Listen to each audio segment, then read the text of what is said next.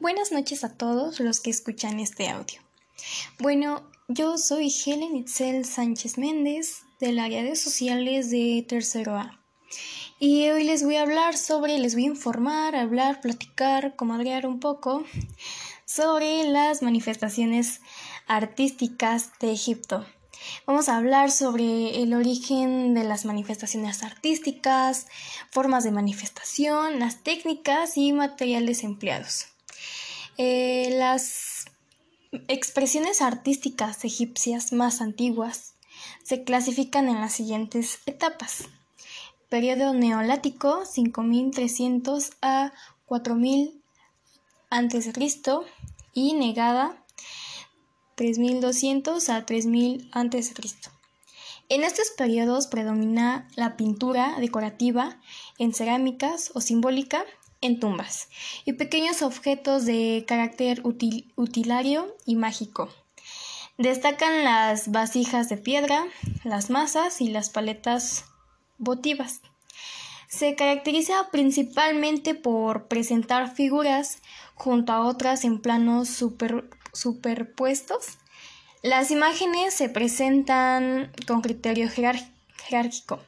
Por ejemplo, el faraón tiene un tamaño más grande que los súbditos o los enemigos que están a su lado. Predominaba el canon de perfil, que consiste en representar la cabeza y las extremidades de perfil, pero no los hombros, los ojos de frente. Las pinturas se encuentran en papiros y paredes de tumbas. Los bajorrelieves principalmente en los muros de los templos. Las escenas más típicas eran las de la vida cotidiana o de las del más allá.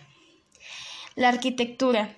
La arquitectura religiosa e-, egipcia se caracteriza por su monumentalidad a partir del imperio antiguo, en el empleo de la piedra, en grandes bloques, sistema constructivo adintelado y sólidas columnas.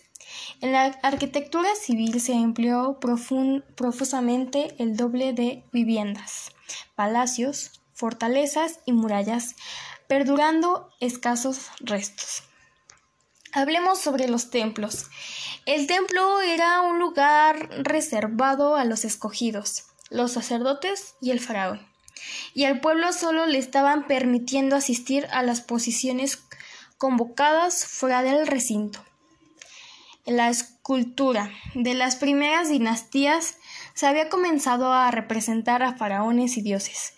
Durante la cuarta dinastía, la escultura egipcia había alcanzado el dominio absoluto de la técnica, la cual se expresó en elegantes representaciones de soberanos de porte majestuoso, con acabados pulidos en materiales tan duros como el granito o la diorita. En las estatuas predominó la ley de la frontalidad, que consistía en concebir las figuras de reyes y dioses para ser vistas de frente, idealizadas y con una fuerte simetría. Las representaciones de los cortesanos, sin embargo, se muestran con un realismo mayor, mucho más adelante durante la dinastía del siglo, siglo XV. Durante el periodo de Amarna es que encontraremos representada la familia real de una forma más realista. En el Imperio Antiguo, en este periodo se comienza a erigir enormes edificaciones construidas con grandes bloques de piedra tallada.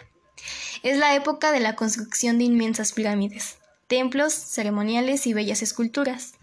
En el Imperio Medio se construyen pirámides con materiales más perecederos. Los hipogeos van sustituyendo a las mastabas como tumbas. La escultura se caracterizó por un mayor realismo, sobre todo en los retratos. La realeza era representada como personalidades de alto rango, pero sin llegar a ser ya la imagen de un dios en la tierra, como acontecía en el Imperio Antiguo. Sus principales técnicas fueron el fresco, el temple, el encausto y a veces también el esmalte en joyas, amuletos, escarabeo, estatuillas de correspondientes y azulejo de revestimiento en muros interiores. Sus colores fueron vivos y variados en cada escena, y las más antiguas pinturas varietales decorativas que se conocían como policromas y de colorido uniforme. Los tintes bases se obtenían el negro del carbón, el blanco de la cal o de yeso, el amarillo y el rojo ladrillo del ocre natural del desierto, el verde de la malaquita y el azul de lapis, lapislazuli. La pintura se utilizaba para decorar las paredes de los templos y tumbas, así como para ilustrar papiros.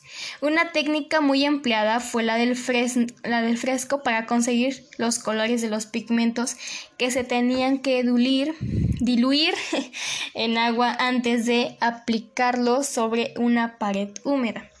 Bueno, esto fue un poco de la información que pude obtener sobre la manifestación artística de Egipto. Espero que te haya gustado y si llegaste a este punto del audio, dame un saludo, por favor.